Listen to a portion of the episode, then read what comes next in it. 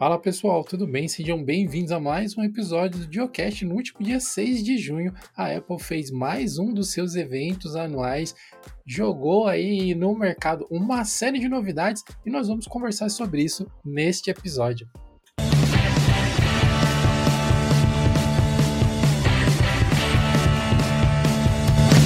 Esse episódio do Geocache conta com o apoio do Sanebox, que além de ser uma ótima ferramenta para manter a sua caixa de entrada organizada, eliminando spams e comunicações não interessantes, ele também possui uma série de ferramentas que te ajudam a identificar aqueles contatos importantes que podem acabar ficando perdidos no meio de tantas mensagens que você recebe no seu dia a dia. Então, se você utiliza o seu e-mail como uma ferramenta profissional, o Sandbox consegue te ajudar a manter um relacionamento com os seus leads, com os seus contatos profissionais de maneira mais eficiente usando os seus filtros comportamentais e seus filtros de inteligência artificial. Então, se você se interessou pelo Sandbox, acesse a ferramenta utilizando o link que vai estar na descrição desse episódio para você ter algumas condições especiais por ser membro aqui da comunidade de Linux. Pois é, meus amigos, mais um evento da Apple, mais uma enxurrada de novidades. E para me ajudar a apresentar para vocês tudo de novo, tudo de novo acho que é quase impossível, mas para comentar pelo menos os mais relevantes é, lançamentos desse evento, eu trouxe aqui meu parceiro do Geocast, o apresentador emérito do Geocast, Raul Craveiro. É, e aí, pessoal, é, dessa vez eu acho que vai ser um pouco difícil eu, eu fingir que não sou fanboy, mas paciência, porque realmente tem muita coisa legal para para poder apresentar para vocês. Surpreendendo zero pessoas, na verdade, esse evento apresentou o Apple M2, né, o Apple Silicon 2. De certa forma, no último evento que a gente comentou sobre a Apple, quando nós fizemos aquele geocast sobre a história da Apple, a gente já tinha até feito essa brincadeira que eles iam fazer tipo o Apple Megazord, né, um, um M1 grudando no outro M1, grudando no outro M1, daqui a pouco ia ter uma coisa gigantesca. E, brincadeiras à parte, foi mais ou menos isso que o M2 fez no final das contas, né? Olha, eu confesso que eu não esperava o M2 já nesse evento.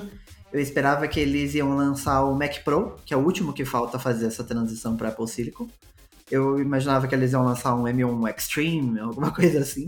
Porque, né, se for levar em consideração os nomes que eles estão colocando aí, que é realmente o Megazord, porque o M1 Ultra, que é o do Mac Studio, ele é literalmente dois M1 Max juntos, grudados. É, é literalmente isso. E, e tava a suspeita de que o Mac Pro seriam dois M1 Ultras. É...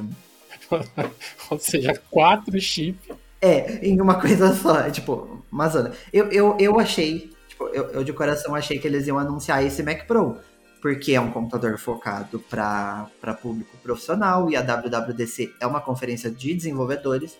Eu imaginei que fazia total sentido, porque eles prometeram também que a transição de Apple Silicon ia levar dois anos, é, e foi em, há dois anos atrás na outra WWDC, então fecharia dois anos certinho. Tipo, todos os astros estavam alinhados para isso.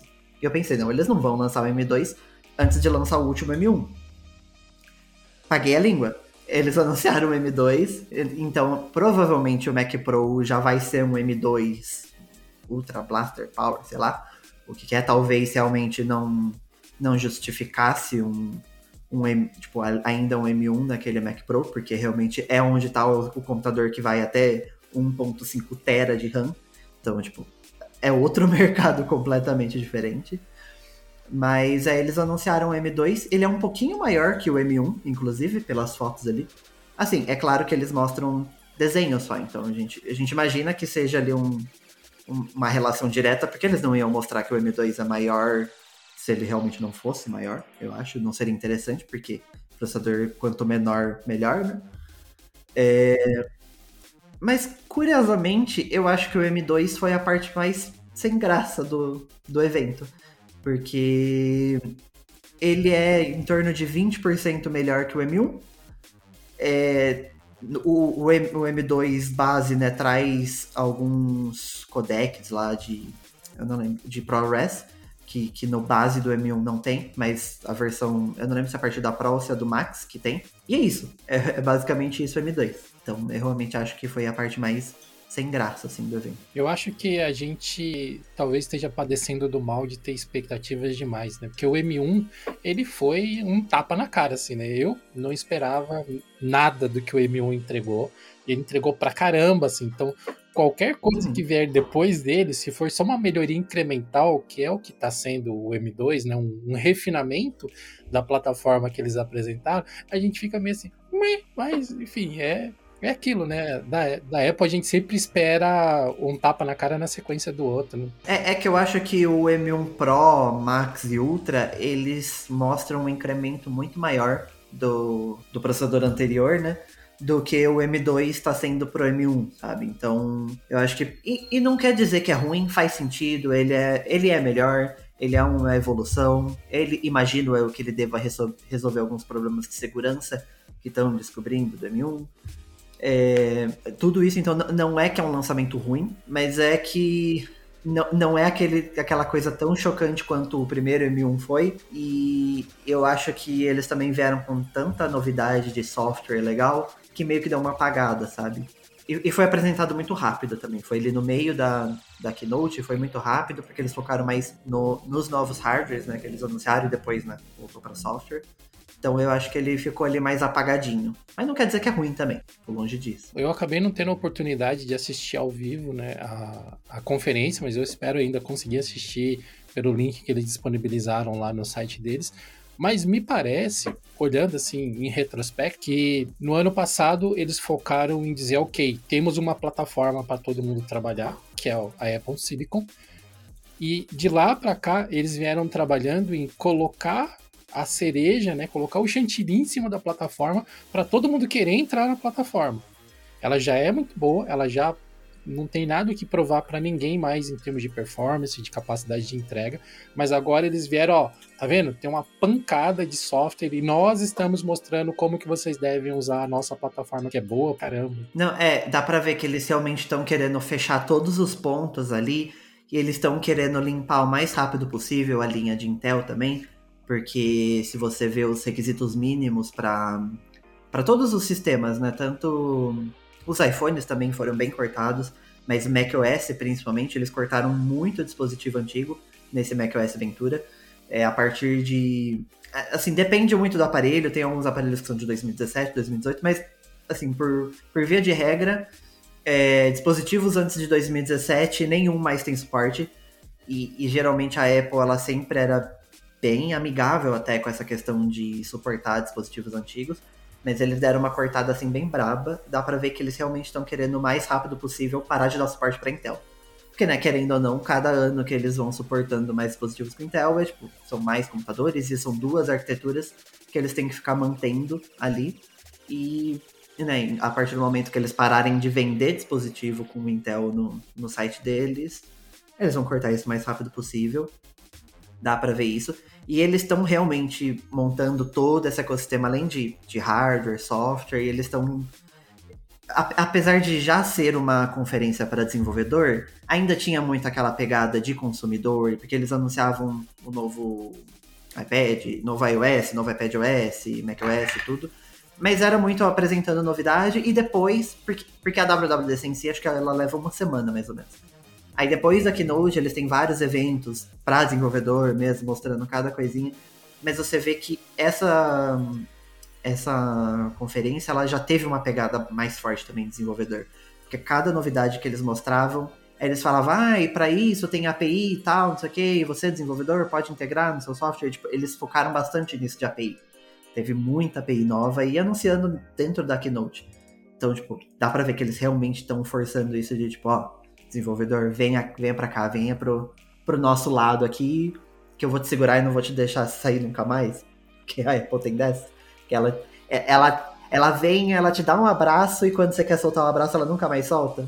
Eu visualizei agora na minha cabeça aquela personagem dos Animaniacs, que era uma menininha que perseguia todos os animais. Felícia, eu acho, né? A Felícia? Acho que é Felícia o nome. Que ela perseguia. Eu vou te abraçar até seus olhos, até seus olhos explodirem. É bem isso. Você vai ali inocente, achando que é um abracinho gostoso, não sei o que. Você vai abraça. Aí na hora que você, ai, chega, tá bom. Ela não solta nunca mais. É, é, é um pouco disso, mas ela, ela sabe convencer bem esse abraço e, e ela tem feito isso cada vez mais. Eu tô bastante contente com as novidades que eu pude pesquisar um pouco depois do evento, até para a gente poder escrever conteúdo para o blog. Eu não sou um, um, usuário de iOS há muitos anos, né? Como a gente comentou lá naquele podcast da história da Apple.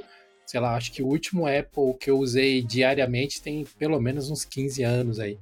Mas eu fico contente de ver que tem muitas melhorias incrementais que a gente já tem no mundo Linux uhum. assim, há anos que estão chegando no Mac, no Mac OS, Sim. como aquele Stage Manager, né? Que eu acho que foi um, talvez a, a, coisa que eles deram mais destaque durante a, a fala do iOS, do macOS. Sim, é, esse Stage Manager. Eu, eu ainda tenho um pouco de. Não, não é que é ruim, longe disso, mas eu tô meio assim dividido porque eu não sei até que ponto isso vai ser interessante no meu workflow. Mas sem dúvida é uma ótima adição, que basicamente é uma outra, uma nova maneira de você gerenciar janelas, né? que ele vai ficar ali no cantinho, algumas janelas conforme você vai abrindo, e tipo, você consegue, tipo, sei lá, você. É meio que a maneira que o Gnome trabalha com, com desktops. Que você, tipo, que cada desktop é pensado no workflow. Aí, tipo, sei lá, você tá editando um vídeo, então você vai ter, no caso da Apple, né, o Final Cut, mas tipo, você pode usar qualquer editor, é, um Final Cut e o Finder para você pesquisar os arquivos. Aí você tem esse grupo. E aí você vai ter um segundo grupo ali no Stage Manager, onde você tem, por exemplo, um Slack e um navegador para responder e-mail. É, e aí você e tipo e depois uns outros softwares separados ali embaixo. Então você consegue tipo com um clique você consegue subir essas, essas janelas para cima e todas elas ficam ali no canto, tipo no cantinho bonitinha, de ladinho assim, tem um efeitinho bonitinho. E, e fica de um fácil acesso, você consegue clicar e mudar para essas janelas, você consegue gerenciar bem ali, sem necessariamente precisar usar os desktops, que também existem, os, os desktops virtuais há muito tempo na, no, na Apple, é, bem antes, acho que do Windows, inclusive, é, essa questão de desktops virtuais, pelo menos. É, então, é, é, interessante, sabe? Eu acho que, eu acho que é um apelo muito grande para quem ou tem uma tela pequena ou um monitor só. E isso vai estar no iPad também. Então eu, mas são modelos específicos de iPad também, não é qualquer um. Mas eu acho que o apelo dessa ferramenta é maior no iPad do que no Mac, mas querendo ou não, é interessante. E eu acho que é interessante que você tenha essa mesma maneira de trabalhar nos dois dispositivos. Então, tipo, se você usa os dois, você não precisa acostumar com workflows completamente diferentes você consegue usar exatamente a mesma maneira de trabalhar nos dois dispositivos. Sim. Cara, e uma coisa que eu achei bacana nesse Stage Manager é que você pode ter um fluxo de trabalho híbrido, na verdade, né? Porque você pode ter o Stage Manager te ajudando ali a, a organizar melhor as suas janelas naquele mesmo desktop virtual que você está utilizando, e você pode ter um outro desktop virtual, que pelo que eu entendi, vai ter um outro Stage Manager para ele, e você pode ter um set de janelas diferentes dentro daquele outro desktop virtual. Então você pode ter duas situações totalmente diferentes de um desktop para o outro, com várias janelas divididas de maneira diferente. Então, assim, uma das reclamações mais antigas que existem do macOS é que o gerenciamento de janelas nele deixava a desejar. Eles trouxeram uma solução bem parruda nessa versão. Ainda acho que não é perfeito, sabe, comparando com outros sistemas, com, com Linux e Windows, né, principalmente que ele sempre teve, tipo, foi muito famoso nesse gerenciamento de janelas, não à toa, né, que o nome Windows, é, é o mínimo que eu espero, mas é, o, o, Mac, ele, ele é muito ruim nisso, em gerenciamento de janelas. Essa questão de desktops funciona bem, de desktops virtuais, é, mas eu mesmo, o máximo que eu uso de desktop virtual é que quando você deixa alguma coisa em tela cheia no, no Mac, ele automaticamente ele transforma em outro desktop. Então esse é o máximo que eu uso de desktops. Mas de resto ele realmente é bem ruim. Isso, isso acho que vem para dar uma boa melhorada. Mas ainda acho que, que tem algumas outras coisas que deveriam ser feitas também, mais próximas ao que o, que o Windows e, e Linux faz, que você consegue fazer no Mac usando software de terceiro. Mas é o tipo de coisa que deveria ter nativo. É, mas assim, é melhor com isso do que sem nada, né? É, mas eu acho que realmente é, é uma adição legal, sabe? Na pior das hipóteses, você só não usa. então, que, pelo menos tem. Sim, com certeza. E um outro recurso, ainda falando do macOS, né, que eles anunciaram e que eu tô com sentimentos meio conflituosos sobre isso, que é a webcam mais cara do mundo. Essa é uma, uma novidade bem legal do, do macOS Ventura, a funcionalidade de Continuity, que eles estão chamando, que você basicamente consegue usar o seu iPhone como uma webcam. É, antes que as pessoas achem que tipo, eles já vão lucrar em cima de acessórios e não sei o que, poderia ser verdade, porque eles adoram fazer isso, mas eles anunciaram uma parceria com a Belkin, inclusive, para lançar acessórios MagSafe para você colocar no seu MacBook e poder fixar o, o iPhone, mas a gente sabe que até o lançamento dessa nova versão a gente vai ver várias marcas lançando isso no AliExpress por metade do preço. Inclusive assim espero. É, mas é, é uma ferramenta muito legal que de maneira muito simples você consegue usar a, web, a, a câmera do seu iPhone como uma webcam. E o que eles anunciaram de imediato é que, tipo, obviamente em todos os softwares da, da, da, própria Apple que usam câmera, você vai conseguir usar isso. E eles já falaram que todos os principais softwares de videochamada vão ter suporte para isso. É, o, eles mostraram, se eu não me engano, o Microsoft Teams, o Zoom e teve mais um. Ah, e o Cisco WebEx. É, eles falaram que esses, mas, mas eles citaram que todos os principais vão ter suporte. O que não ficou muito claro para mim, e eu ainda não consegui encontrar alguém que possa me responder, se alguém que tenha um iPhone e um Mac e que esteja tenha coragem de usar o beta, porque não me arriscaria nisso, para poder ver se, se ele é uma API que, que esses softwares estão utilizando já, ou se, ou se na real o sistema vê simplesmente como uma entrada de vídeo, e aí basicamente qualquer software vai, vai poder utilizar, tipo um OBS, por exemplo. Que aí seria a minha maneira de pagar 4.500 reais numa webcam. para fazer live. Porque. Mas ainda assim, eu, eu já. A questão é, tipo, a pessoa já tem o iPhone ali. Então é, é melhor ela usar isso do que, tipo. Ou, porque a webcam no geral também não são muito boas, a grande maioria. E aí depois tem a alternativa de você usar uma DSLR, que é mais cara que um iPhone. Então, tipo, é um meio termo interessante. E levando em consideração, eu acho que as pessoas que já têm os dois. Porque não necessariamente você só vai comprar um iPhone por causa disso. Até porque se você tem no Mac, a chance de você ter um iPhone é muito grande. E se você tá no iPhone, você não vai comprar um Mac por causa disso. Na verdade, esse é o tipo de integração que a Apple sempre faz e que estava demorando para ter alguma desse tipo, porque faz todo sentido. Meu, você tem provavelmente a melhor câmera que não é uma DSLR do mundo no seu bolso ou na sua mão, se você tem um iPhone. Os notebooks, eles não são exatamente famosos pela qualidade das suas webcams. Então, pô, por que não utilizar? Muitas pessoas já utilizavam software de terceiros para poder utilizar smartphones, mesmo que não fosse um iPhone, alguns Androids também são compatíveis, como uma webcam, porque afinal você já carrega o seu notebook e seu, seu smartphone por aí de qualquer jeito, né? Então, é uma solução que faz sentido, mas não deixa de, de ser engraçado, né? Tipo, você ter a webcam mais cara do mundo. É, tem muita gente que tá frustrada porque isso meio que é um um, um, atestado da Apple de tipo, tá, a nossa webcam é ruim e a gente provavelmente não vai melhorar. Eu entendo esse lado. E, e, realmente eu não acho que a Apple vai melhorar muito disso, tanto que eles lançaram né, lá em março o Studio Display, que é acho que coisa de 15 mil reais o, o monitor, e um, uma das, no, das grandes novidades é que ele tinha um chip de iPhone lá dentro para poder ter a webcam lá com as funcionalidades, não sei o que, e é horrorosa aquela webcam. Eles já falaram que vão melhorar via software, não sei o quê, mas ainda assim, sabe? É, é horroroso. É, mas é aquela, sabe? Que computador que tem uma webcam boa? Então, não, não é desculpa, deveria ter uma webcam boa, ainda mais quando a gente fala que é um produto premium, caro. Deveria ter, mas já que não tem, pelo menos tem essa funcionalidade, sabe? Porque realmente.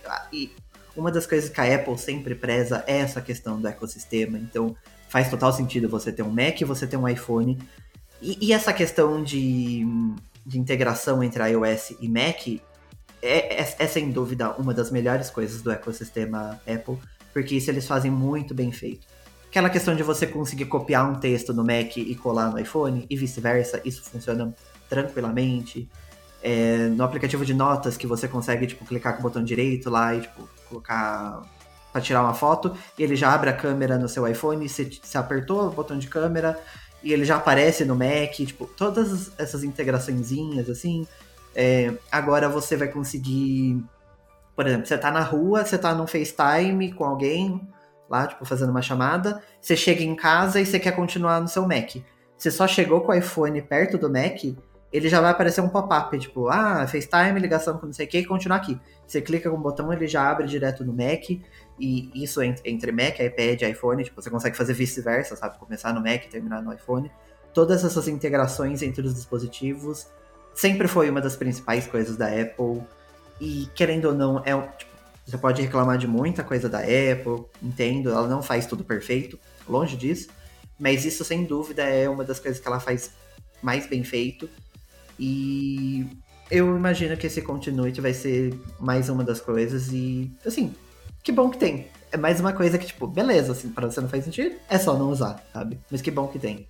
Como a Apple consegue fazer coisas aparentemente simples ganharem um significado dentro da plataforma dela, é uma coisa que eu, eu acredito que os outros fabricantes deveriam parar e pensar um pouco mais a respeito disso. É que, olhando para o mercado, eu acho que hoje não existe uma empresa similar à Apple, porque a Apple ela faz todo o seu software, ela faz todo o seu hardware. O Google faz o que dá na telha, né? Hoje ele faz software, amanhã ele faz hardware, depois ele faz batata frita, depois ele desenvolve inteligência artificial e assim vai. E uma hora, o que a gente pode fazer hoje? Ah, vamos dominar o mundo. É assim. A Samsung, talvez, que poderia ser mais ou menos colocada próxima da Apple ali, também tem uma grande linha de hardware é, tem uma grande linha de software, mas basicamente é em cima da plataforma Android, não é uma plataforma sobre a qual ela tenha controle para fazer o que ela quiser e criar coisas e tal. Sim. Praticamente qualquer coisa que ela fizer no Android, ela vai ter que dar para todo mundo, né? Ela vai ter, que, vai ter que ser código aberto. Então é lógico que ela vai tentar é, criar os diferenciais que interessam a ela, não privilegiar a concorrência. Então, fica difícil uma outra empresa, a menos que ela invista muita grana em criar um ecossistema só dela, que a gente já viu várias começarem e pularem do barco no meio do caminho. A HP tentou fazer isso, a Samsung tentou fazer isso, a Motorola tentou fazer isso, a Nokia tentou fazer isso, a Microsoft tentou fazer isso, e só quem continua nessa até hoje é a Apple, né, que vem tendo sucesso. Que realmente o Google e a Samsung é os que mais tentam ter esse ecossistema, mas todas elas têm um porém, né? O, o Google, tipo, tem, tem o Android, tem o Chrome OS, mas o Chrome OS já não funciona para todos os, os, casos de uso. É, os próprios hardwares dele, tipo, estão em meia dúzia de países só. A Samsung, tipo, depende do, do Android, depende do Windows. Nem todos os aparelhos, tipo, os dispositivos aí do, desse ecossistema são bons. Muitos deles são, são ótimos, tipo, o smartphone é ótimo. Mas, tipo, notebook mesmo da Samsung, tipo. É...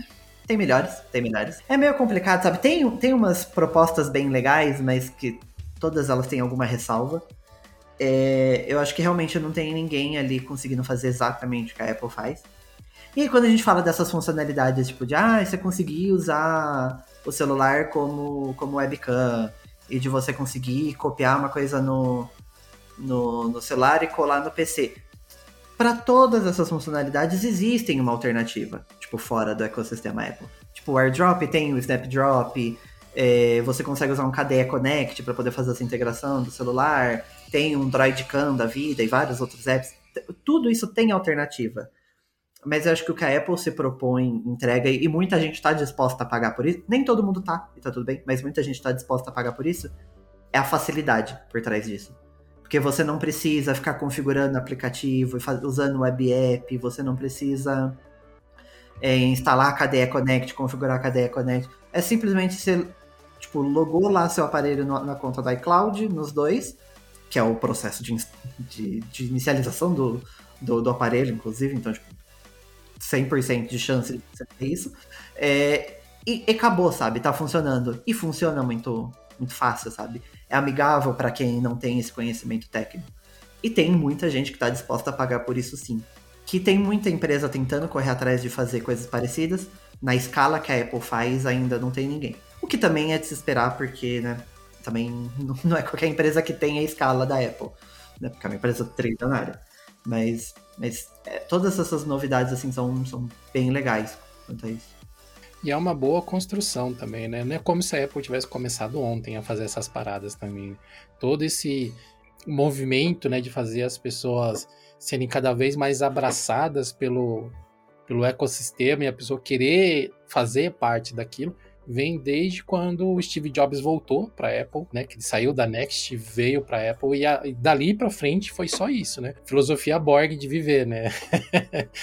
Resistir é inútil. E é cada uma dessas coisinhas pequenininhas que contribui para aquele abraço que não solta mais. Eu, eu, eu tô ali no meio do abraço, né? Peguei o, o Mac, aí agora eu quero um iPhone pro, porque aí cada vez que eu tenho que copiar, sei lá, eu vou fazer live.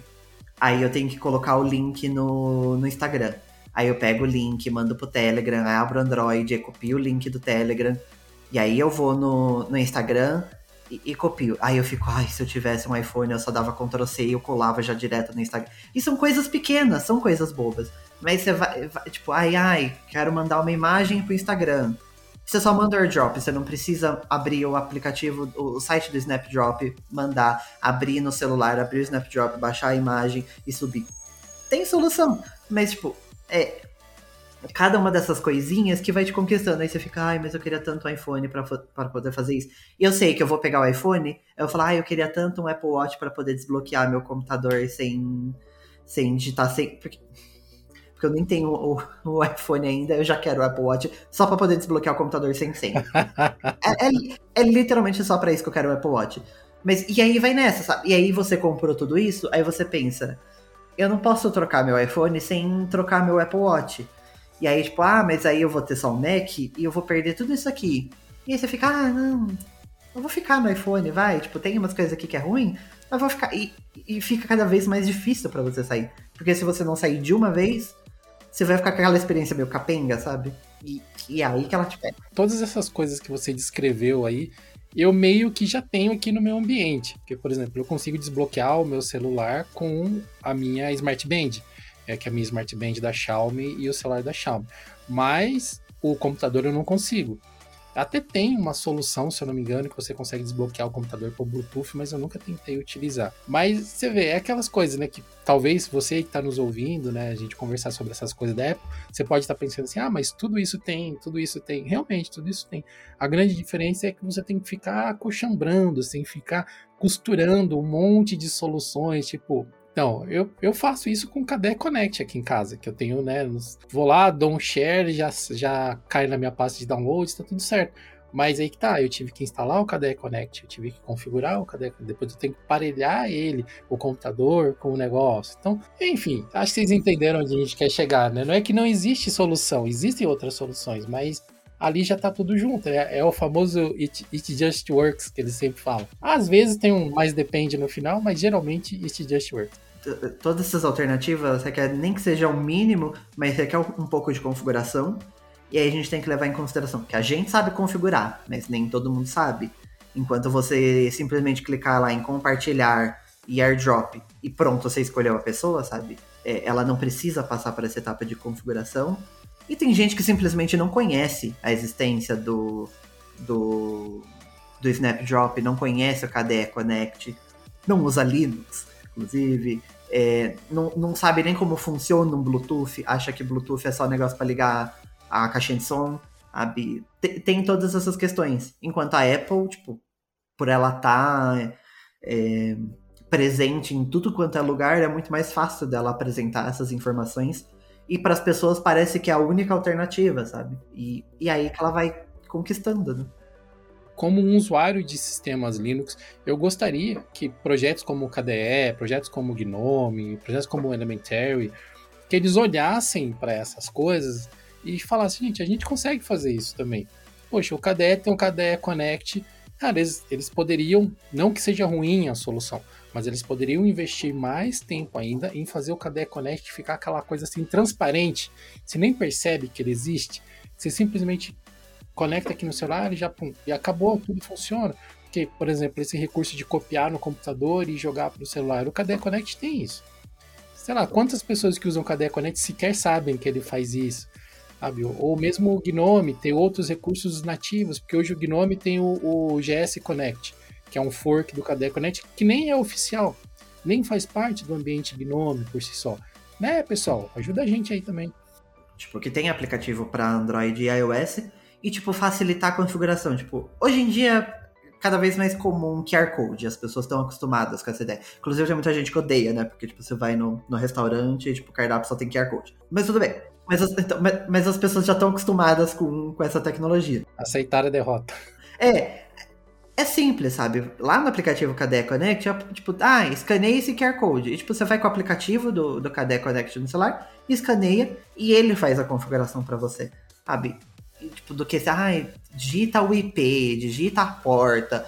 Eu, eu não sei, acho que depende muito de cada, de cada implementação, mas não, ele não precisa mais de, de IP e porta, não. Ultimamente ele já tá bem espertinho, ele faz o auto detect pela rede e você só precisa confirmar o aparelhamento. É bem parecido com o que o pessoal do Bluetooth faz, mas o deles é via rede. Mas nesse exemplo do QR Code aí, aconteceu comigo essa semana, né? Porque eu troquei de, de celular e eu precisei configurar de novo o, o, o Discord. Quem disse que eu sabia a senha do Discord? Porque o Discord ele tem isso, né? Você vai lá, escaneia o QR Code e pronto, ele te conecta, ele só pergunta, você quer você confirma que você está conectando esse dispositivo? Confirmo, doutor. Aí ele vai lá e loga. Aí eu, cara, eu tive que caçar no meu Bitwarden qual que era a senha do, do Discord para poder me conectar no aparelho. É, então, e, e essas coisinhas, e, e, claro, né, tipo, divulgar mais o aplicativo e, tipo, maneiras fáceis de instalar ele em um dos dois é, um, um, visual mais amigável, sabe? Tipo, integração ali com a área de compartilhamento do sistema, tipo, é lá, tipo, quando você vai, pega um, um tweet lá, clica no botão de compartilhar e nas opções aparece lá, cadê a Connect? Tipo, você conseguir mandar para qualquer lugar. Todas essas questões vão ajudar a facilitar e ter uma experiência cada vez mais próxima ali, sabe?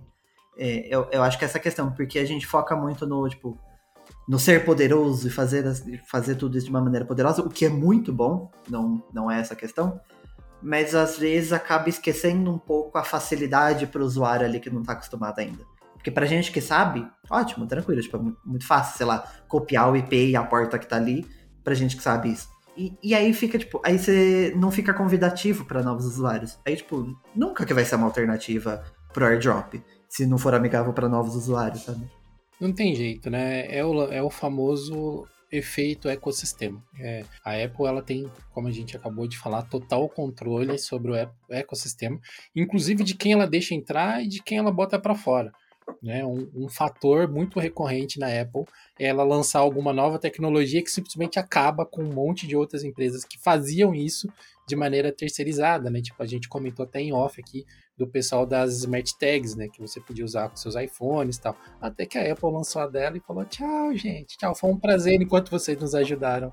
É, as AirTags. É, até o próprio Continuity agora. É claro que não vai simplesmente matar, porque esses, esses serviços ainda funcionam com Android, com Windows, com Linux. Mas querendo, tipo, o, o, o Camo, que era o principal usado no Mac, eu sei que agora ele também funciona para Windows e para Android, mas eu acho que de início ele era exclusivo do ecossistema Apple. E, tipo, se ele for eh, exclusivo e a Apple tá fazendo exatamente a mesma coisa, só que de forma nativa, vai morrer, sabe? É, e essa questão. E, e, mesmo assim, mesmo agora, né, tipo, eles atingindo o mercado de Android e Windows, eles vão perder uma fatia ali do mercado. Porque ninguém vai mais pagar assinatura para usar no, no, no Mac se o, o próprio sistema faz, sabe?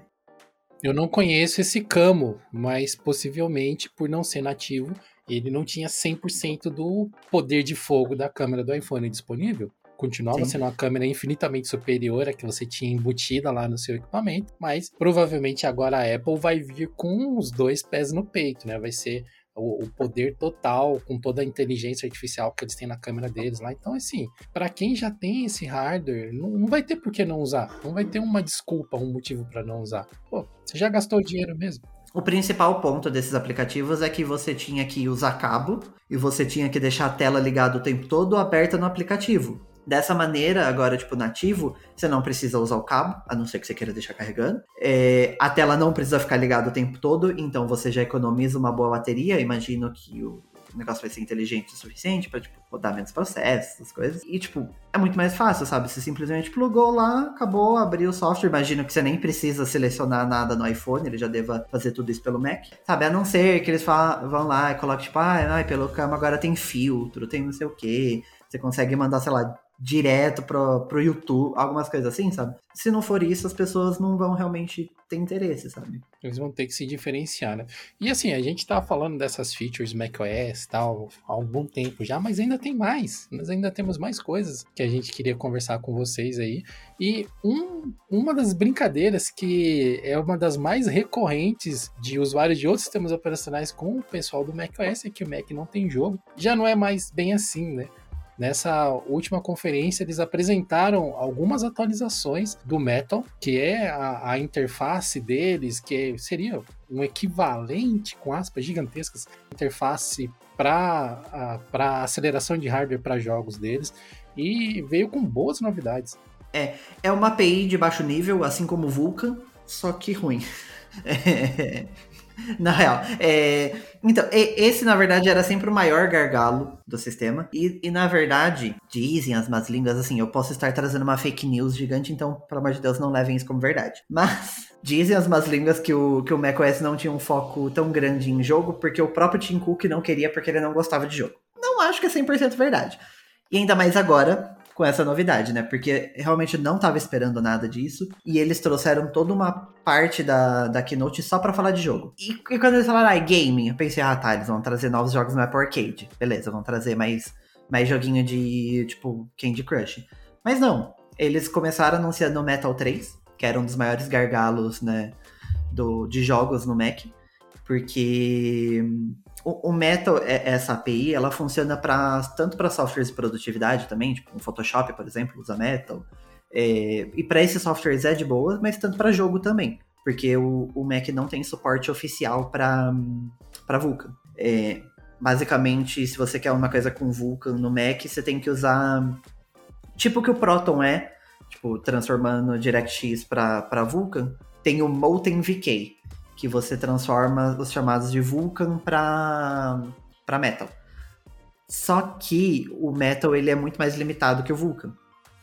Aí eu não vou saber falar os detalhes técnicos porque eu realmente não entendo dessa parte.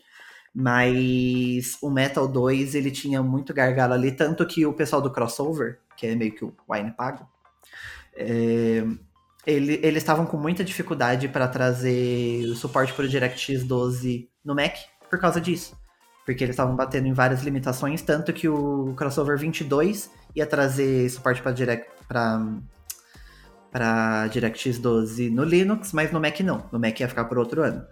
E agora com esse Metal 3, pode ser que isso melhore. E um, uma das coisas que eles trouxeram com esse Metal 3 é o Metal FX Upscaling, que é uma funcionalidade de uma ferramenta de upscaling, tipo o que a Nvidia faz com DLSS a AMD faz com FSR. Aí o Metal também vai ter. E o grande plot twist é que eles vieram com parcerias aí. Eles anunciaram que o No Man's Sky vai ser lançado para Mac, para todos os Macs com Apple Silicon. Se eu não me engano, ele vai sair para iPad também. Eu, eu, não tenho certeza quanto a isso, mas eu acho que os iPads com M1 vão trazer também. Eles falaram bem rapidinho que o Grids Legends, que é um jogo de, de Fórmula 1, se eu não me engano, vai vir para Mac também. E uma coisa que ninguém esperava tipo, de jeito nenhum é que o Resident Evil Village vai vir para Mac também, por causa do Metal 3. Se isso quer dizer que agora a Mac vai ter jogo, de depende de como a indústria levar isso, se o pessoal se interessar, se parecer fácil portar as coisas pro Metal 3. É lógico que não é tão simples assim. Pelo menos agora vão ter mais três jogos. Totaliza cinco jogos no Mac. É, mas pelo menos, tipo, agora, agora existe mais possibilidade. Eu acho que isso é mais interessante para um crossover, ter um, um, um suporte maior para rodar jogo via, via crossover, né? E um, um cosplay ali de, de, de Proton no, no, no, Mac. Se isso vai, realmente vai, vai dizer que mais pessoas vão trazer jogos para o Mac, só o tempo dirá. Mas pelo menos agora a tecnologia tem. A escolha de jogos diz muito sobre a estratégia deles para o futuro, assim, ou pelo menos dá alguns indícios da estratégia para o futuro. Uhum. Porque eles pegaram um jogo procedural de universo aberto, né? A gente não pode nem falar de mundo aberto, no caso do No Man's Sky, você pode literalmente saltar entre universos que são gerados proceduralmente. Então, todos os ambientes eles são diferentes do ambiente anterior, do planeta anterior onde você entrou. O Resident Evil Village é um shooter que é um dos melhores da sua geração, né? Com gráficos, jogabilidade, história e tal. E o Grid Legends, que é um jogo de corrida. Então, eles pegaram três cenários bem diferentes de jogos para mostrar, ó, a gente consegue resolver mundo aberto, a gente consegue resolver o de história pesadão, que tem muitas coisas para você fazer naquele ambiente fechado, e o jogo rápido que exige fluidez, tá tudo aqui, ó. Então, olha só, o nosso showcase está montado. E, e, o mais legal é que, tipo, se ele roda no Mac Mini com M1, ele tem potencial para rodar no iPad. Aí você fala, tipo, ó, nosso iPad consegue rodar um Resident Evil Village. Se vai mesmo, aí depende da Capcom se eles vão querer portar, porque aí tem portar é, controle de touch, essas coisas aí. Aí é outro rolê também. Mas existe a possibilidade, sabe? E isso eu acho que começa a tornar as coisas ainda mais impressionantes. Mas é aquela. Se os desenvolvedores vão ter interesse de começar a portar isso, a gente vai ver mais jogos no futuro no Mac? Ainda é incerto. Mas que agora existe a possibilidade, tem a tecnologia, isso tem. E eu acho que é muito legal. E é interessante, né, que o Metal funciona tanto. E é, ainda funciona em alguns modelos com Intel. Tipo, não é exclusivo de, de M1, o Metal 3. Não são todos os modelos com Intel, mas vários modelos têm suporte também. É, alguns modelos que têm a, a, placa dedicada AMD também.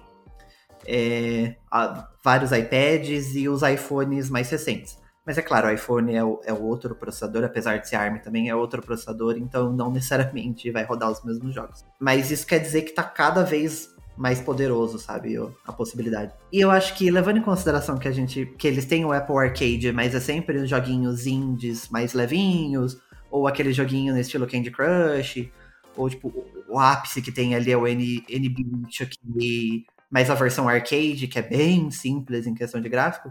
Eu acho que eles virem, tipo, Resident Evil Village, que é um triple A, sabe, que todo mundo adora. É, eu acho que isso quer dizer muita coisa, sabe? Quer dizer que eles estão sérios. Que, inclusive, existia um rumor na indústria, porque parece que a EA tá querendo vender a, a empresa. E existe um rumor de que a Apple seria uma das interessadas em comprar. E a primeira vez que eu vi, eu tipo, isso não vai rolar, sabe? A Apple comprar a EA, ela nem gosta de jogo. Agora começa a parecer um pouco mais plausível. Se realmente vai, não, não, se sabe, porque não sabe nem se a EA realmente vai vender.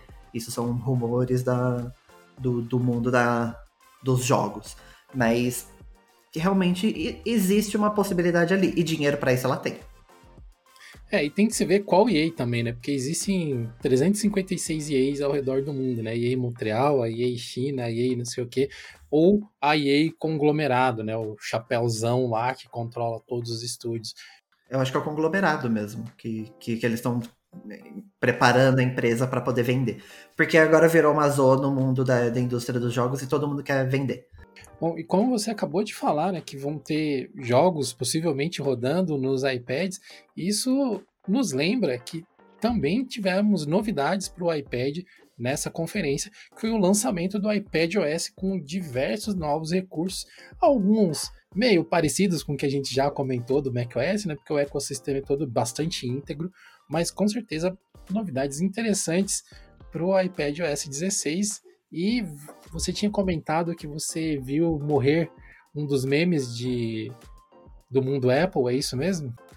Então, porque é, todo evento da Apple tinha esse rumor em cima de se ia finalmente chegar o aplicativo de clima para o iPad porque por algum motivo né, é, misterioso deste universo, até hoje não existia aplicativo de clima. Ainda não existe o de calculadora, inclusive. Esse é agora é o próximo. Mas finalmente chegou o aplicativo de, de clima. É, há alguns anos, eu, eu acho que é coisa de dois anos ou mais já. Eles compraram um aplicativo que chama acho que Dark Sky, se eu não me engano. É, que era um aplicativo muito famoso de clima que tinha um visual bem bonito, sabe? Tinha, tinha versão para Android também. É, é, tipo, era o aplicativo de clima queridinho. Eles compraram, mataram o, o aplicativo, fecharam a versão de Android. E aí eles trouxeram a ver... Na verdade, é, no iOS anterior, eu não sei se foi do ano passado ou do ano retrasado, eles já lançaram algumas dessas novidades do Dark Sky no, no aplicativo de clima. Que agora, tipo, se você entra, por exemplo, está chovendo, é, a tela fica toda customizada, fica chovendo no, no aplicativo também. É bem bonitinho, bem bonitinho mesmo. E agora eles trouxeram finalmente o, a versão de iPad. Aí ela é maiorzinha, ajusta as janelinhas de acordo com o tamanho da tela. É, é bem bonitinho. Inclusive, vai vir para Mac também. Porque até então, tipo, ele existe um widget de, de clima, mas quando você clicava ele ia para o site weather.com. Agora ele finalmente vai fazer parte do aplicativo de clima. Então, meio que esse meme do, do aplicativo de clima acabou, porque finalmente tá aí. E junto com isso, eles lançaram o Weather Kit, que é uma API também, que inclusive qualquer aplicativo, até aplicativos de Android, podem usar essa API para poder puxar dados de clima, essas coisas, e você integrar no seu aplicativo, seja para Android ou iOS. Eu espero que essa primeira versão do Weather Kit seja melhor do que a primeira versão do Maps que a Apple lançou, que dava uns caminhos errados. Aí você vai lá, puxa a previsão do tempo. Não, sol para a semana inteira, doutor. Não precisa se preocupar, não. É, é, é, pior que o aplicativo de clima da, da Apple é bom, ele funciona bem. O de mapa tá, tá melhorando, tá melhorando bastante, mas ainda, tipo, não chega nem perto do Google Maps. Até porque o Google Maps tem muitos anos aí de, de melhorias, então, tipo, nunca vai chegar no mesmo nível, sabe? Sempre o, o Google Maps provavelmente vai estar um passo à frente, mas eles estão trazendo muitas coisas legais pro, pro aplicativo de mapas também. É, a questão é que, tipo, a grande maioria das novidades não, não chegam no, no Brasil, porque, tipo, melhoria para cidades específicas, e nenhuma delas tá no Brasil. É, mas, mas o de clima, assim, realmente ele funciona muito bem, e o pessoal tava falando que essa questão de cota de API, tipo, de quantas chamadas, é mais barata do que era a API do, do Dark Sky. Então, pelo menos isso também, tipo, já. para quem tava acostumado com a API do, do Dark Sky, vai, vai gastar menos aí se seu aplicativo for muito popular.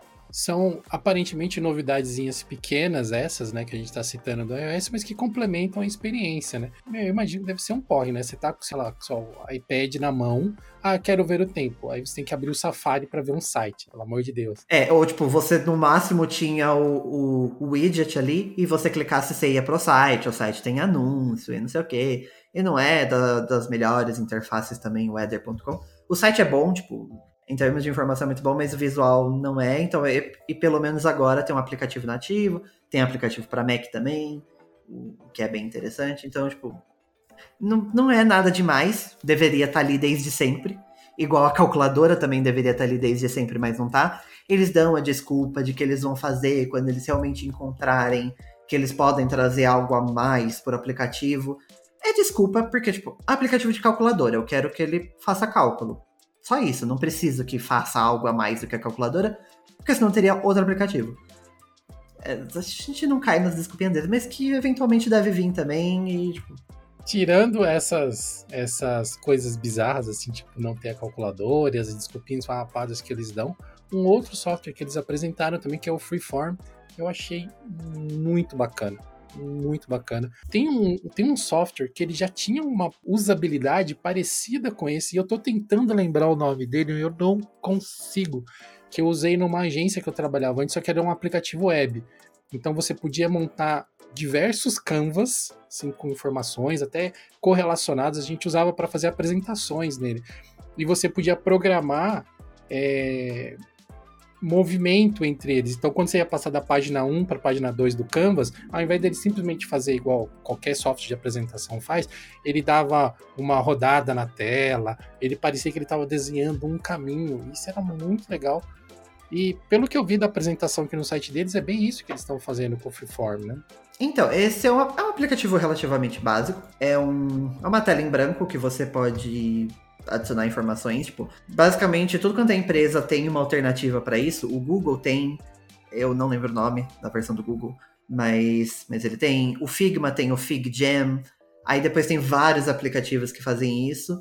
Mas a Apple finalmente trouxe uma versão nativa e, tipo, às vezes você só precisa de um negócio simples, aí você não vai instalar um aplicativo externo. Ou seja, é mais um aplicativo que pode matar algumas empresas aí.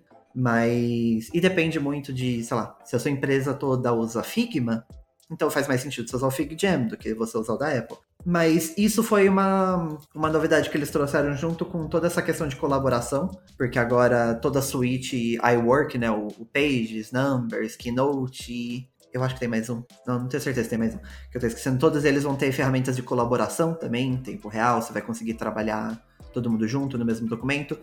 O que o Google faz há muitos anos, eles finalmente têm. Então, ele, e eles trouxeram esse esse freeform também, porque tipo, você pode rabiscar, você pode fazer o brainstorm, também conhecido como toró de ideias. É, tipo, é, é, é uma adição, é um negócio muito simples, mas que é legal ter também, sabe? Tipo, fica ali tudo integradinho. Você consegue colocar post-it, escrever, rabiscar. No iPad você consegue usar a Apple Pencil e escrever, desenhar. Dá para fazer de tudo. É, mas é realmente mais uma, mais uma adição simples, mas, mas bem legal, sabe? É, eu acho muito bacana, porque Aqui no Brasil isso não é muito comum, até pelo fator valor, mas nos Estados Unidos tem muitos estudantes que usam e muitos professores que usam iPad para dar aula. Pô, é uma coisa prática, né? Você poder fazer esse tipo de interação, anotar com Apple Pencil, mas cara, é bacaninha. São, como a gente já falou algumas vezes, né? Pequenas coisas que fazem o todo ficar mais divertido, né? O todo ficar mais bacana. Né? Às vezes você quer fazer um desenho simples, você não precisa de um Procreate, alguma coisa assim. Só faz um desenho ali, sei lá. É um aplicativo simples, mas é bem legal. É, é bem isso. Como nós estamos no, no iPad, né? Acho que a gente pode falar um pouco dos iPhones também, que os iPhones trouxeram com o iOS 16. O que mais nós tivemos de novidade? A principal novidade do, do iOS 16 é a nova tela de bloqueio. Inicialmente já existia esse rumor de que ia acontecer esse redesign, e eu ficava tipo, mas gente, que, pra quê? Tipo, já, já funciona bem, é bonitinho, é uma tela de bloqueio. Mas aí eles anunciaram e eu fiquei tipo, eu preciso disso. Eu, eu preciso comprar um aparelho duas vezes mais caro que o meu por causa de uma tela de bloqueio. Porque, porque realmente ficou bem bonito. Você vê que a Apple finalmente está começando a perceber essa, esse mercado da customização mas é claro, do jeito deles ali, ainda você não vai conseguir instalar um launcher em cima, tipo, esquece. Mas, tipo, agora você consegue mudar a fonte do, do, dos números ali, você consegue mudar a cor, você consegue colocar alguns mini widgets ali embaixo também, que são os mesmos widgets que você tem no Apple Watch. E, e, uma coisa legal é que você consegue colocar uma, uma imagem qualquer, tipo, sei lá, você coloca uma imagem da sua esposa, do seu marido, do seu cachorro ali, e, e agora com, com um chip lá de, de neural, não sei o que lá, eu não lembro o nome agora. Mas o chip neural deles lá, você consegue remover o fundo da, do elemento ali e você consegue fazer um efeitinho onde um pedaço do número fica atrás da foto. E tecnicamente é um negócio muito simples mas fica muito bonitinho. E sabe, é simplesmente você jogar a imagem ali e ele vai fazer isso para você, sabe? E você consegue, tipo, deixar o fundo do jeito que tá, mas só ajustar a posição da pessoa ali na foto. É... Isso realmente ficou muito bonito. Aí você consegue ter mais de uma tela de bloqueio. Isso é legal também, você consegue fazer várias diferentes.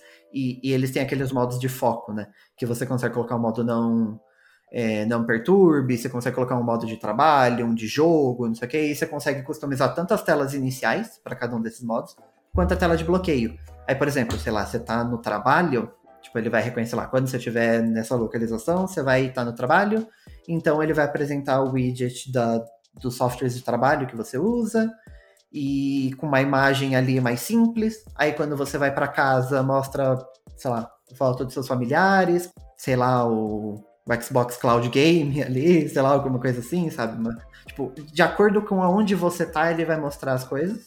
É, tem, tem várias, várias. Dá pra fazer várias, vários backgrounds diferentes também. Você consegue fazer background com emoji. É completo. Tava dando risada aqui que eu tava pensando. Ah, então, aí quando você vai pra sua caverna, que você tá perto do seu computador, né? Sua Battle Station, aí ele troca o background pro background da waifu.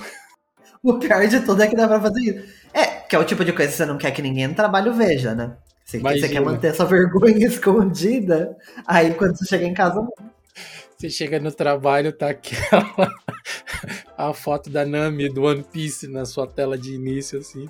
Ou de, sei lá, qualquer uma outra dessas. Né? Ia ser engraçado.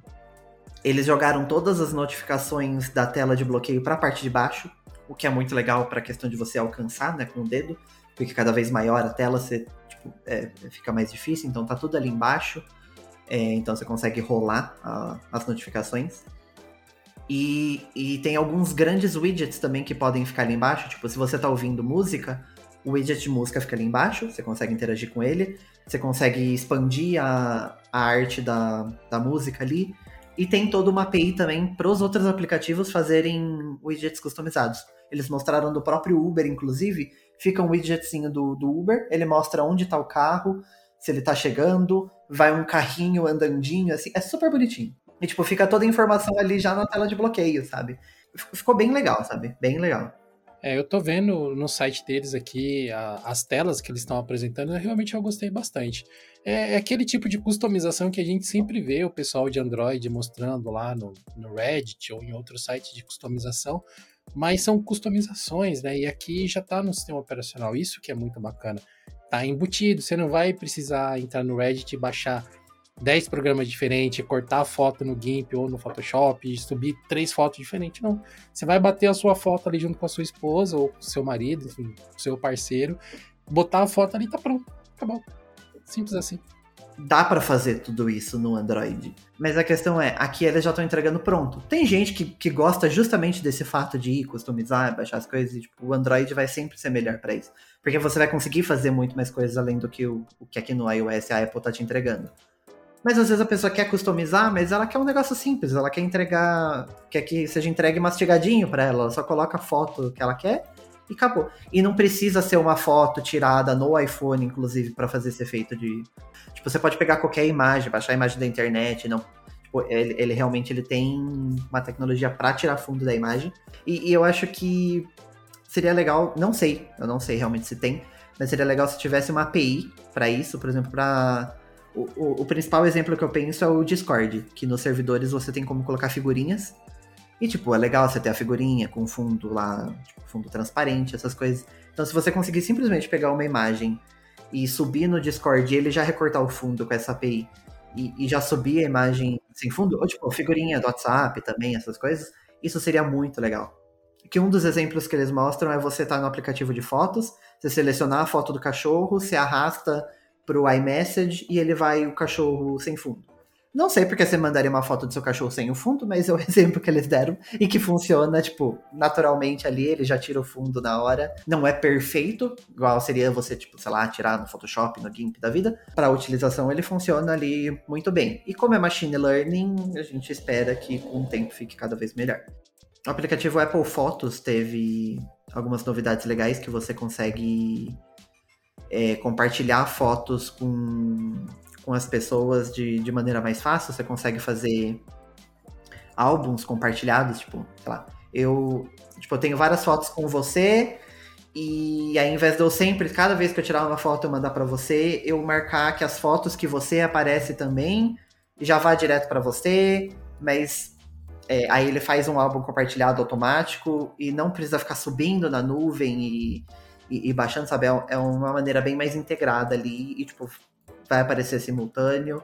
É, é, é, bem legal, sabe? Essa, essa funcionalidade. Coisa que o Google Fotos também tem. A, as questões técnicas por trás são diferentes, porque o Google Fotos é totalmente dependente da nuvem, mas é, a ideia é a mesma. Cara, tem tanta novidade, pequenas novidades espalhadas dentro do iOS e de, dos outros XXOS, né, da Apple, que fica até difícil listar todas nesse podcast. A gente teria que fazer alguns podcasts, provavelmente, para conseguir cobrir tudo. Mas uma que eu acredito que vale muito a pena destacar é a, as. Eu não sei nem dizer se é a nova aplicação ou se é uma nova função da aplicação de gerenciamento de senhas dele, que é o Passkeys.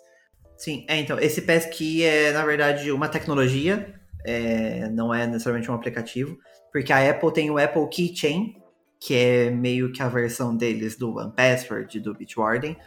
mas que ainda não é tão poderoso quanto essas alternativas, então não dá nem para falar que vai matar. E segundo, que eu acho que quando a gente fala de senha é um pouco mais complicado deixar na mão da Apple, porque se você precisar logar no Android, por exemplo, já era, sabe? Você vai ter que ir lá pegar um iPhone, abrir, sabe? É, ainda não é tão amigável você migrar para outros, outros serviços, então fica muito difícil deixar na mão deles.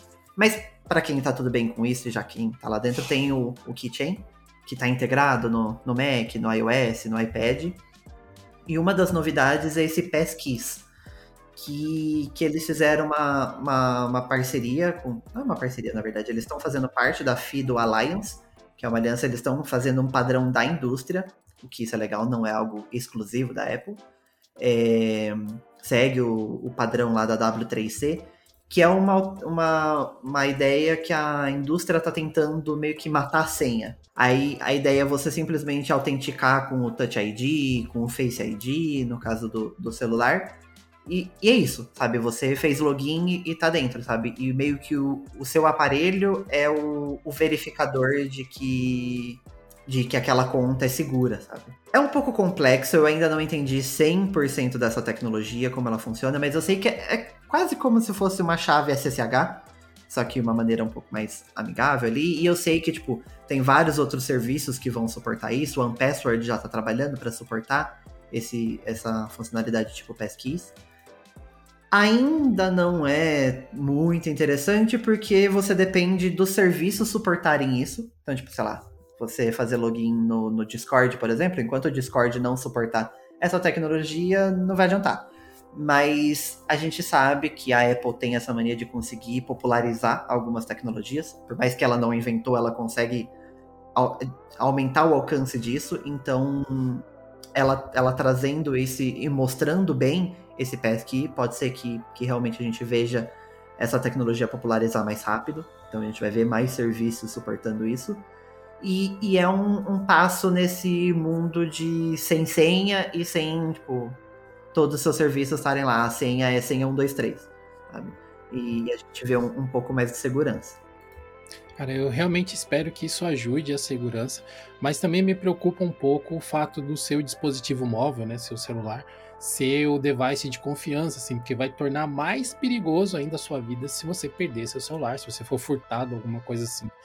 É, enfim, vai ter que ser criado outras formas de você garantir que a sua informação que vai estar no dispositivo móvel fique seguro, usando um bloqueio por biometria, um apagar remotamente o seu device, essas coisas assim, né? As pessoas vão ter que começar a ser um pouco mais criteriosas com a segurança do dispositivo daqui para frente. No, é, isso tem uma sincronização com, com o iCloud, pelo que eu entendi. Então, mesmo que você perdeu o seu iPhone, você logando o iCloud em outro aparelho, você consegue ainda usar essas senhas. E até onde eu sei, o iPhone você não consegue usar sem o Face ID. Tipo, você não consegue colocar só uma senha de PIN, por exemplo. E o Face ID ele não é perfeito, tal, mas ele tipo tem, ele não é simplesmente tá vendo uma foto do seu rosto ali, ele tem vários sensores, então ele é minimamente seguro. É... Mas é claro que tem vários dos problemas e tipo tem a questão, tipo, se você tiver um Mac também, mesmo que você perdeu o iPhone, tipo, você ainda consegue acessar as coisas no Mac. Mas ai, não, não sei ainda o, o quão isso é, é bom, se é problemático, se, se pode dar mais dor de cabeça. Teria, teria que realmente ir mais a fundo nesse, nessa Fido Alliance, ver exatamente como está sendo feito. E, eu gostaria de testar, mas eu quero testar com o Password, que é o que eu uso, até porque eu consigo garantir que tipo, eu consigo usar as mesmas senhas no Mac, no iPhone, no Android, no Windows, no Linux, sem dor de cabeça, sem precisar ficar migrando. É, tipo, eu sei que ele está disponível em todos os aparelhos, então eu consigo usar isso tranquilamente. E realmente, como é um padrão da indústria, qualquer serviço vai poder usar sabe? Mas, mas sem dúvida é uma novidade muito legal e que eles consigam popularizar, sabe? Por último, né, de, dentre esse mundaréu de novidades, a gente chega no WatchOS, né, que é o, o... o WatchOS, ele sempre tem essa pegada mais fitness, né? Eles sempre trazem na, na Keynote esse, esse lado de fitness, de novidades para esporte. Confesso que eu, como pessoa sedentária que sou, sempre acho a parte mais sem graça da, da Keynote. Mas confesso que, que, que, dessa vez tá, tá bem interessante, viu? Eles tiveram uma pegada bem grande em saúde também, além de além de, de fato só exercício. Não que exercício não seja saúde também, né?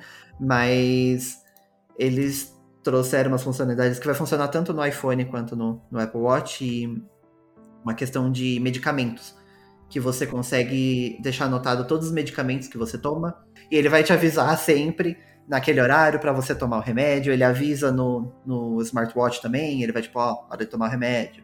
Se fosse só isso, beleza, você fala, ah, um to-doist resolve. Mas, mas ele tem algumas outras integrações, ele avisa, por exemplo, se é um remédio que você não pode beber junto, ele deixa bem claro, bem visível, tipo, olha, esse remédio você não pode misturar com álcool de jeito nenhum. Ele tem vários outros avisos, assim, várias, várias questões, e, e né, levando em consideração o Apple Watch, ele vai também vendo seus passos, vai vendo batimento cardíaco, essas coisas, ele vai, provavelmente vai conseguir fazer várias integrações quanto a isso.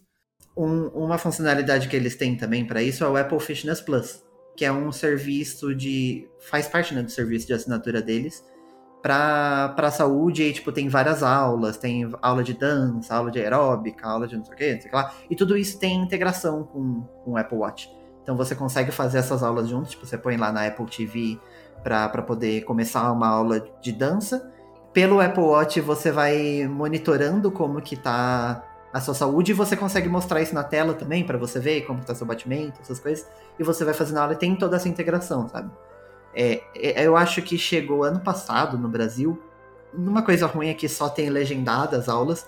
Então, tipo, se você não não entende muito de inglês, pode ser um pouco problemático, porque, tipo, você tá lá fazendo exercício, ela está agachado fazendo uma flexão, sabe? Você não vai conseguir o tempo todo ficar olhando pra, pra tela, sabe? E isso pode ser um pouco complicado, mas, mas tem toda essa integração. Aí, como sempre, né? Eles lançam novos tipos de treino que você pode fazer. Agora, zonas de batimentos cardíacos, que você consegue ver qual é a intensidade que tá seu batimento cardíaco no meio da, da corrida, então você consegue ir controlando isso para acelerar, para diminuir. Tem, tem várias pequenas melhorias nessa questão de, de, de, treino. Bom, meus caros, Raul, se a gente fosse ficar falando de tudo que tem nesse evento da Apple, acho que a gente ia fazer mais um Geocast proibidão aqui, que foram quase seis horas de gravação. Mas para o bem de vocês que estão nos acompanhando, nós vamos produzir ao longo desse mês diversos conteúdos com as informações que a gente comentou aqui, entrando mais detalhes sobre as novidades do macOS, as novidades do iOS, as novidades do iPadOS e também sobre o chip M2, que inclusive o pessoal do Açaí Linux, logo depois que saiu, né, que teve, foi encerrada lá a transmissão do keynote da Apple, eles lançaram um meme que eu vou deixar linkado nas notas desse episódio, falando que daqui a três meses eles vão ter um driver para funcionar o vídeo da Apple. Então vamos ver, né? Foi uma piadinha, mas eu senti um tom ali de cutucada. Vamos ver como é que isso vai ficar, porque o Açaí Linux ele tá avançando mais lentamente do que a gente gostaria, mas ele está avançando firme na direção de ter um bom suporte para Linux no hardware M1, né, no Apple Silicon. Uhum.